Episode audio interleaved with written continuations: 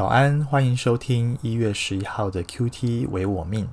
今天的灵修经文在马可福音四章三十一到四十一节。第一段是跟昨天种子长大比喻属于同一组的芥菜种的比喻。接着呢是作者马可对于比喻的总结。第二段则是我们熟悉的耶稣平静风和海。让我们先来聆听上帝的话。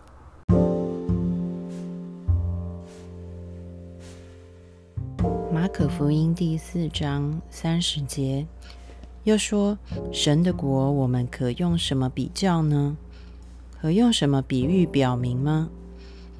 好像一粒芥菜种种在地里的时候，虽比地上的百种都小，但种上以后就长起来，比各样的菜都大，又长出大枝来。”甚至天上的飞鸟可以宿在他的荫下。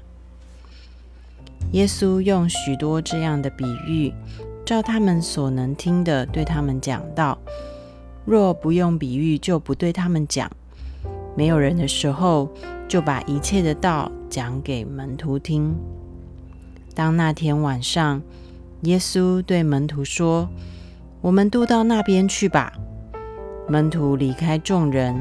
耶稣人在船上，他们就把他一同带去，也有别的船和他同行。忽然起了暴风，波浪打入船内，甚至船要满了水。耶稣在船尾上枕着枕头睡觉，门徒叫醒了他，说：“夫子，我们丧命，你不顾吗？”耶稣醒了。斥责风，向海说：“住了吧，静了吧。”风就止住。首先，让我们一起来看看芥菜种的比喻哦。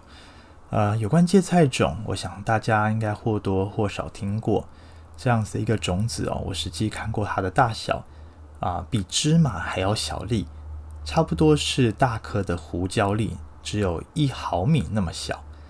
但是各位知道吗？这样子一个小小的种子，当它长成树木之后，却可以高达三公尺。那么耶稣要用这样子的一个芥菜种来比喻什么事情呢？就如同种子长大的比喻，是要彰显上帝使用人不明白也意想不到的方式，在地上开展天国的国度。同样的，芥菜种的比喻是为了说明救恩的工作往往超乎人的意料。耶稣的出生是何等的卑微，我们昨天也提过了。他出生在马槽里，爸爸是木匠，而他成天跟罪人为伍，一点也不像犹太人所期待的米赛亚。啊，犹太人所期待的米赛亚是一位以君王之啊之姿。大驾光临人世间的啊，是要带领他们啊得胜，要来胜过地上的啊罗马政权的。耶稣一点都不像这样子的一个君王的样式。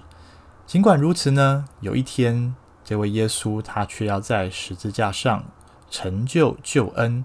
这个救恩要解决千古以来所有世人都无法招架的难题，也就是罪恶与死亡。而这样子，神所要成就的救恩工作，就仿佛一粒不起眼的芥菜种，啊，任谁都无法料想，有一天它能够长成大树，甚至有许多飞鸟可以在它的硬币之下搭窝筑巢。我们从这样子的一个比喻里头，其实可以来看看，啊、呃，当时候的百姓他们所面对的困境哦。当时候的犹太人呢，他们以为，如果他们要得救，就得向宗教人士看齐，因为他们从小在他们的宗教教育里就是这样子的教导他们。他们想要像文士、法利赛人一样，呃，熟悉神的话啊，遵行上帝的诫命啊，像是法利赛人啊，他们常常每周要守这个呃十一奉献，还有包括禁食祷告。啊，甚至呢，要像祭司那样子的圣洁，才能够被上帝所悦纳，才能达到律法的要求。然而，实际上我们晓得，就连这些宗教人士，他们也不可能百分之百的啊、完成上帝对于律法的啊在律法当中的要求。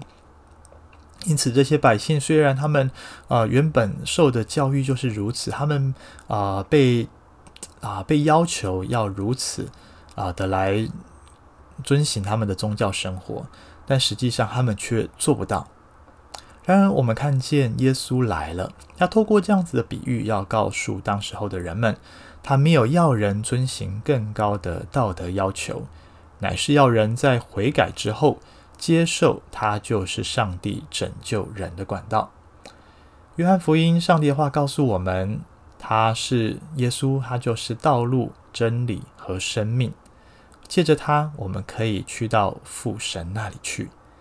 因此，耶稣来到世上，他透过比喻，在邀请当时候的百姓接受他，就是他们得救的管道。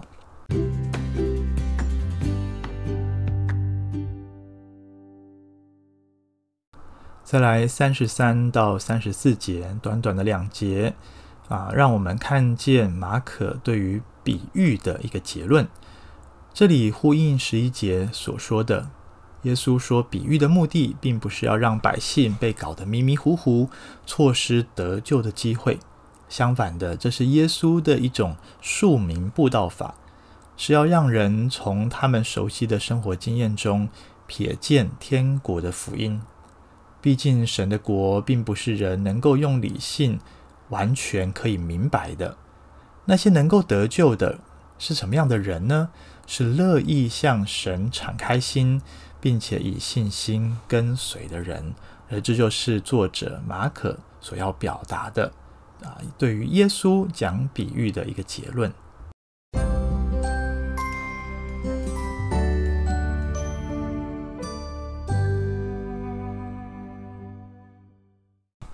最后，我们来看啊一段我们非常熟悉的事迹，就是耶稣平静风和海啊。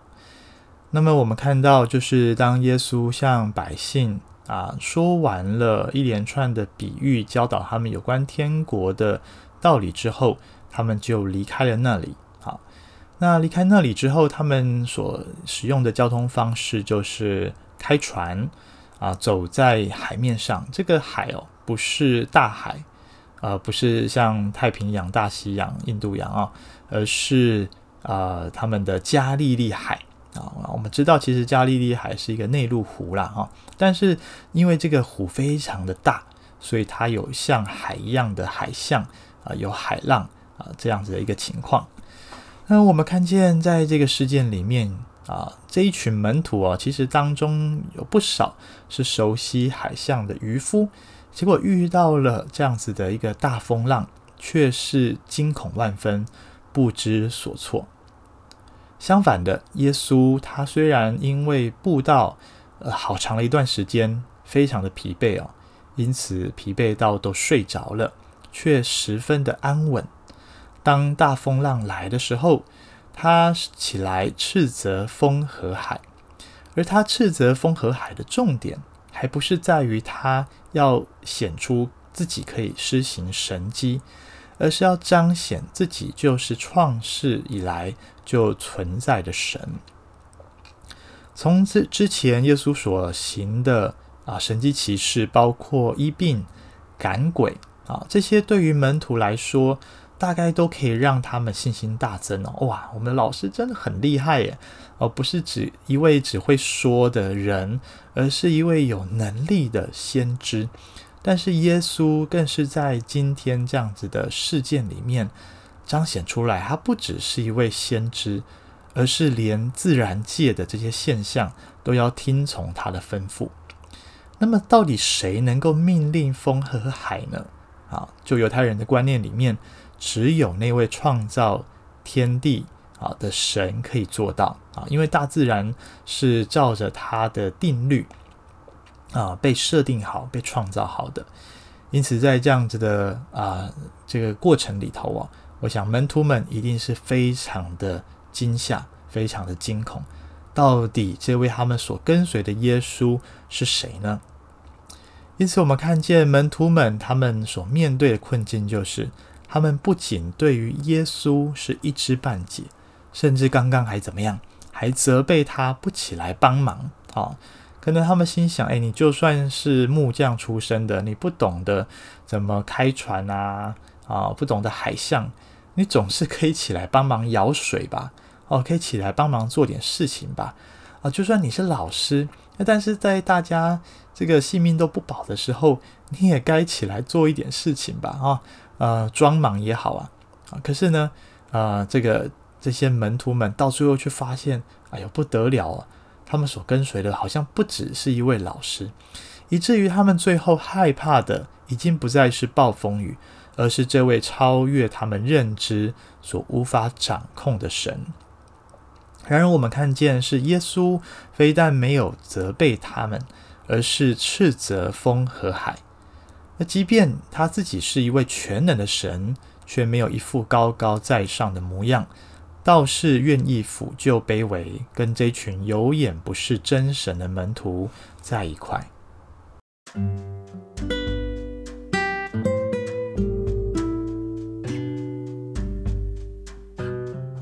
听完了今天的信息，让我们一起来回应跟祷告。首先，我想邀请大家来检视我们自己：我们是否有瞧不起神做事的方式，以至于失去了救恩，失去了上帝在我个人生命中掌权的机会呢？从今天的经文，我们了解到，耶稣喜欢跟我们在一起。不因为我们用轻忽的方式对待他，而用同样的方式来对待我们。而我们是否愿意更多相信、依靠他一些，在危难时刻邀请他来平静我人生里的风暴呢？最后，我们一起来祷告：谢谢爱我的耶稣，尽管许多时刻我小看了你，你却没有随意的对待我，反倒乐意聆听我的心声。解决我的难题，成为我真实的依靠。今天开始，我渴望更多认识你的慈爱，经历你的全能，成为跟随你的门徒。求主接纳我，奉耶稣的名祷告，阿门。